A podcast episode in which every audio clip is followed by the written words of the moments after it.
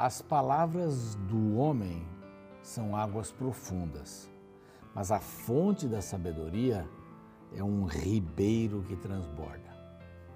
A palavra que isso está em Provérbios 18, 4, a palavra do homem é interessante, né? Mas a fonte da sabedoria não tem fim. Pode ser um, águas profundas para o homem, mas a fonte da sabedoria não tem fim, um ribeiro sem fim que transborda constantemente. Sabedoria é uma das coisas mais lindas e Provérbios fala muito sobre sabedoria. Sabedoria é ter as informações na mente, colocá-las em caixinhas especiais e saber que caixinha abrir em cada situação. Então tem que ver com conhecimento, tem que ver com essa questão de discernimento e tem que ver com a questão da aplicação. Isso é sabedoria. Isso é a palavra de Deus e estamos aqui para pregar a palavra de Deus. Esse é o programa Reavivados por Sua Palavra. O programa da Novo Tempo, todos os dias estamos aqui com um capítulo novo da Bíblia. Um prazer estudar a palavra, que vai transformando a nossa vida.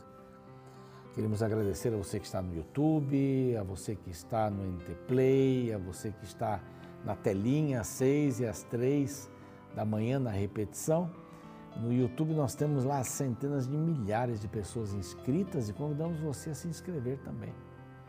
Basta clicar lá no inscrever-se. Pronto, você está inscrito. Clique no sininho para receber as novidades. Clique também no like, ou dê um like e compartilhe o programa. É muito importante você compartilhar o programa para os seus amigos, para as suas amigas, para conhecerem a Bíblia Sagrada também. Aproveitar que a gente está no começo ainda, né? Gênesis, e depois peça para eles darem, darem uma olhadinha lá nos primeiros capítulos também para acompanhar direitinho, tá bem? Nós temos os anjos da esperança que nos apoiam, que nos ajudam tremendamente em nossas necessidades. Deixa eu o meu tempo aqui pronto, agora eu sei quanto tempo estou falando. Mas eh, como é importante a gente apoiar os anjos da esperança, porque eles são fantásticos, né? Elas, eles, elisinhos, né? Tem anjo, tem anja, tem anjinho da esperança nos apoiam. Aqui está um número se você quiser saber mais informações sobre os Anjos da Esperança, basta ligar, tá bem? Os anjos, os anjos da Esperança nos ajudam a termos esse material gratuito para você. Não, não paga nada. Uma belíssima revista aqui e outras tantas que falam sobre saúde mental, saúde física, eh, vão falar sobre finanças, profecias do Daniel, de Apocalipse, estudos bíblicos, Olha, material farto. A Novo Tempo tem. Cada vez a gente se surpreende. Material novo aí chegando, né? Arqueologia também, olha, é fantástico. O Espírito Santo, o Deus dos bastidores. Essa revista tem saído muito. Você estuda, são 15 capítulos, depois você preenche um questionário que está no novotempo.com barra Espírito Santo. E você vai ganhar um um certificado. Não sei se dá para ver bem o certificado, é bonito o certificado aqui, viu? Olha, vale a pena você estudar a palavra de Deus e muita gente está procurando o Espírito Santo. Ligue para esse número, faça sua inscrição, peça a revista e entregue esse número para os amigos. Coloque nas suas uh, redes aí. Quer estudar sobre o Espírito Santo? Olha, ligue para esse número.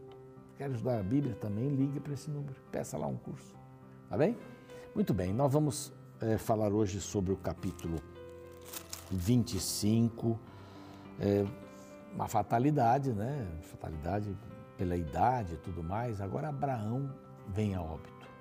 Abraão, com 137 anos, vem a óbito. Lembram-se que de 930 de Adão, a, a, contagem dos anos de vida foi diminuindo e agora estão com 135 anos. E as gerações de Ismael e outras coisas mais interessantes aqui. Tá bom? Vamos para um rápido intervalo e a gente volta com o capítulo 25. O título é Tempo de Morrer.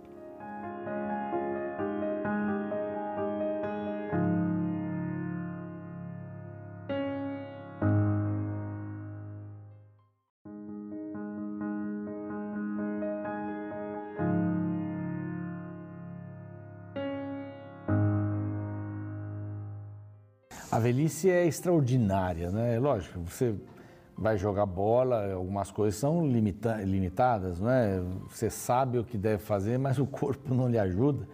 Aí você vira mais um técnico do que outra coisa, não é?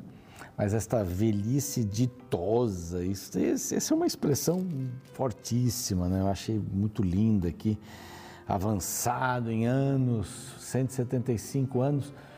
Então, Isaac nasceu, ele tinha 100 anos e ele viveu ainda 75 anos. A sua esposa morreu mais cedo, mas ele viveu bastante. Ele morreu quando Isaac tinha o quê? 70 anos, 70 e poucos anos. Que beleza! Tiveram uma, uma magnífica vida em conjunto, não é? é? Isso é lindo. Então, esse texto aqui é bem interessante, a gente deve guardar. Inspirou Abraão, morreu em ditosa velhice. Ditoda, ditosa velhice. E uma coisa muito importante aconteceu. Não sei se foi a última vez, não me lembro disso, mas Isaac e Ismael, seus filhos. Então, aí Ismael devia ter o quê? Um, uns anos a mais. Aí. Ele viveu 137 anos, mas tinha uns 17 a mais que, que Isaac. Então, tinha uns 92 anos, mais ou menos. E os dois estavam juntos, mais maduros, né? claro. Sepultaram no verso 9 Isaac e Ismael fizeram as pazes, estavam juntos, aquela situação toda passou. Os seus filhos lá na caverna de Macpela que ele tinha comprado é, lá dos Eteus, é? É, perto de Manre, onde ele tinha uns carvalhais, quando encontrou, aí não, no quarto momento que Deus repetiu que ele teria uma grande nação. Então, esse foi o campo que, que ele comprou. Depois da morte de Abraão, Deus abençoou Isaac, seu filho, verso 11 Isaac habitava junto à cidade de Ber Lairoi. Bom, agora vem aqui um pequeno quadro, já que foi falado de Ismael, um pequeno quadro que diz da descendência de Ismael. Aqui vieram os árabes, como nós já sabemos. São essas as gerações, verso 12, de Ismael, né, filho de Agar, filho de Abraão. É, e estes são os filhos pelos nomes segundo o nascimento, como é normal. O primogênito foi Nebaiote, depois Kedar, Abdel, Mibzão, e aí outros nomes mais que aparecem, que estavam em cidades e territórios é, no deserto. É, esses são os filhos de Ismael, e estes são os nomes pelos quais as vilas, então aparecem aí 12 príncipes do seu povo, 12 príncipes também Ali depois, é, Jacó vai ter 12 filhos, Ismael teve 12 filhos. Os anos de Ismael foram 37 e habitaram em Avilá até Sur, que é a região arábica, por aí. Agora vai falar da descendência de Isaac. É, não vai mencionar ainda todos os filhos, os, ah, aliás, vai mencionar os 12 filhos, mas não vai mencionar depois dos 12 filhos, nesse capítulo pelo menos, que apareceram então uh, 2 e 12. Esaú, Jacó, de Jacó, 12 filhos, né? 11 e depois mais um, o pequeno Benjamim. Mas os descendentes, uma família dedicada, são essas gerações de Isaac. Abraão gerou Isaac, Isaac de 40 anos, quando tomou a esposa Rebeca, filha de Betuel, aí diz aí mais alguma coisa, irmã de Labão, esse Labão vai aparecer, vai fazer uma lambança daqui a pouco aqui, era muito egoísta. Isaac orou ao Senhor por sua mulher, porque ela era estéril. Olha que interessante, Sara, sua mãe, foi estéril, até ele. Aqui Rebeca também foi. Deus tem um tempo certo e Deus estabelece aqui essa questão de tempo certo para filhos, para esse casal. E aqui diz que Deus ouviu a oração e sua esposa concebeu 20 anos depois. Os filhos lutavam no ventre dela. Deviam ser bem danados, né?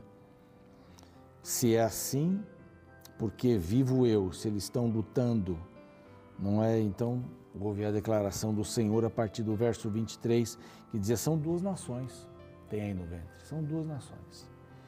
Né? O mais velho vai servir o mais moço. Guarde bem isso daqui. O mais velho vai servir o mais moço. Então, quem disse isso? Deus falou isso em oração para eles. Cumpridos os dias para que desse a luz, eis que acharam os gêmeos, né? No seu ventre. Era, era uma confusão. Deus revelou que eram gêmeos. Ela sentia a barriga ali doendo e, e mexendo para lá e para cá. Eles estavam brigando lá dentro, assim mexendo, né? E saiu o primeiro ruivo, cheio de pelos, por isso chamou Esaú, que é vermelho. Depois nasceu o irmão, segurava com a mão o calcanhar de Esaú. Por isso lhe chamaram de Jacó. Jacó quer dizer usurpador, né? Era Isaac de 60 anos. 20 anos depois do seu casamento, eles tiveram filhos, quando Rebeca lhes deu a luz. Agora vem uma questão, ele já, como já disse, muita história, poucos versos, já vão pular para eles adultos. Cresceram os meninos, Esaú, perito na caça, 27, e, e homem de campo, e Jacó, porém, homem pacato, habitava em tendas, junto com a família. Não é? E Isaac amava Esaú, porque ele saboreava a sua caça. E Rebeca amava Jacó. Isso não dá certo, sabe? Quando a gente tem prediletos, não dá certo. Então eu perguntava para minha mãe sempre: mãe, qual é o filho que a senhora gosta mais? Éramos em três irmãos, lógico que eu queria que ela dissesse que era eu, né? Mas minha mãe nunca falou que era eu o filho. Ah, eu gosto de você por causa disso, gosto da Sandra por causa daquilo e gosto do Valdir por causa daquilo outro. Eu tinha uma baixa autoestima porque minha mãe tinha dito que eu tinha nascido no repolho, que a cegonha tinha me levado no repolho. Ela tinha uma plantação de repolhos e me botou ali no repolho porque eu não gostava de repolho, era para comer repolho. E eu, tá bom, se a cegonha levou lá, mas quando minha irmã nasceu, eu perguntei onde é que ela tinha nascido. Ah, nasceu nos lírios. Minha mãe tem uma plantação de lírios.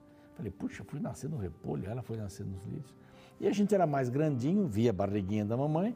Ela entrou numa ambulância e voltou com uma criança. Eu disse, mas como é que é esse negócio aí? É, eles eram 4, 5 anos mais ou menos de idade. Ah, o seu irmão nasceu no hospital porque ele vai ser médico. Foi levar lá, a cegonha levou lá no hospital, ele vai ser médico. Hoje ele é um excelente cirurgião, dentista, aí faz um bocado de coisa. Mas eu ficava pensando, poxa, ele vai ser dentista. Eu, minha irmã ficou no, no lírio e eu fiquei no repolho, né? Que coisa chata isso daí. Né? Mas minha mãe nunca disse que amava um mais do que o outro. E a gente vê que minha mãe ama a minha irmã por causa de algumas coisas, ama meu irmãozinho por causa de outra e ama a mim. Os pais devem ser assim, viu?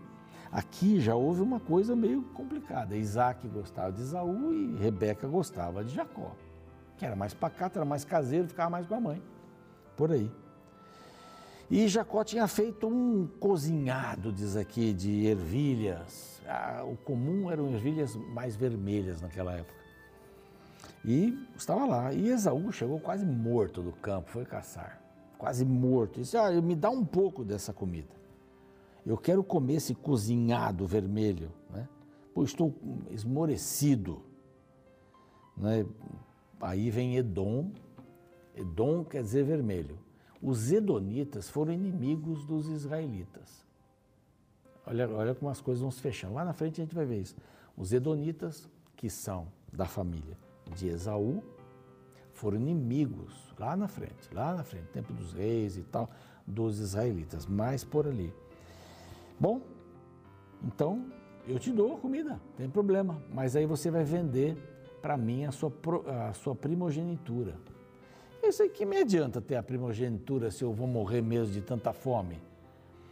É, percebam aqui interessante, a satisfação de um momento colocou em jogo toda a primogenitura. Mas, voltando para o verso 23, diz que o mais velho servirá ao mais moço. Lá atrás. O mais moço seria a descendência de, do Messias, né? chegaria até o Messias, por aí, chegaria nas doze tribos, o mais moço, aqui. Então ele vendeu a sua primogenitura nesse instante. Ele jurou e vendeu o seu direito de primogenitura, verso 33, pela satisfação de um momento que, que vai me aproveitar primogenitura se eu morrer de fome. Não controlava suas paixões. Foi bem difícil aquilo. Esse filho foi um filho trabalhoso, como diz o mineiro, custoso, né? Foi bem custoso. Porque ele tinha uma personalidade forte em outros aspectos. E aí desprezou seu direito de primogenitura, já estava acertado isso. Seguramente ele deve ter falado com a mãe sobre isso, é, talvez falado com o pai, não tem nenhuma revelação aqui, mas com a mãe é bem provável. E, e nós entendemos agora que a, a, a, partir desse momento já vamos começar a entrar nas tribos de Israel. Esse é o objetivo, né? Passa de Adão por Enoque, Noé, vai para Abraão, de Abraão vai para Isaac, Isaac para Jacó, de Jacó as doze tribos, e de Judá lá na frente sai o Messias, que é uma das tribos, um dos filhos é, de Jacó. Tá? Esse é o grande objetivo, é dizer que o Messias vem, está vindo. E eu queria orar por você neste momento. Queríamos agradecer a Deus pela bênção que Ele nos dá. Agradecer a Deus pelos idosos. Vamos orar pelos idosos hoje. Vamos orar pelos filhos que são educados por seus pais, que não haja um, uma atitude díspare, amor para um e para outro, não, mas que haja equilíbrio nas famílias para que o produto final, né, a vida final dos filhos seja uma vida equilibrada, abençoada. Vamos orar. Pai querido, nós queremos orar pelos pais, pelos filhos neste momento. É, é possível que alguns pais estejam muito tristes pelas atitudes dos filhos e estão perdendo os filhos em algum momento da vida, mas que eles tenham esperança, se deram uma boa educação, isso é fundamental para que eles possam é, crescer e se desenvolver e serem bons cidadãos, boas cidadãs. Mas que os pais tenham sabedoria para educar seus filhos. Que possamos respeitar os idosos e que sejamos, né, eu estou incluído entre esses idosos, de, com alegria, uma vida ditosa, uma bela vida.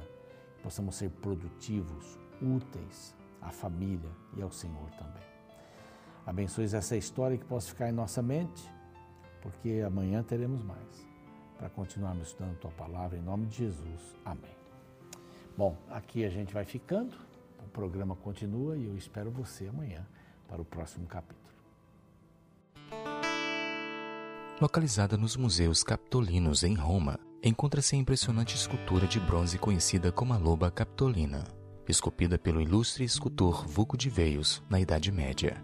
Essa obra de arte representa a loba das narrativas mitológicas romanas que alimentou salvando a vida dos famosos gêmeos Rômulo e Remo, que, segundo a mitologia, se tornaram fundadores da cidade de Roma. No capítulo 25 de Gênesis, encontramos o relato histórico real sobre o surgimento do povo de Israel a partir do nascimento de dois gêmeos. Filhos de Isaac e Rebeca, os gêmeos Esaú e Jacó foram frutos de um milagre de Deus após longos anos de espera. Veja o relato do verso 21.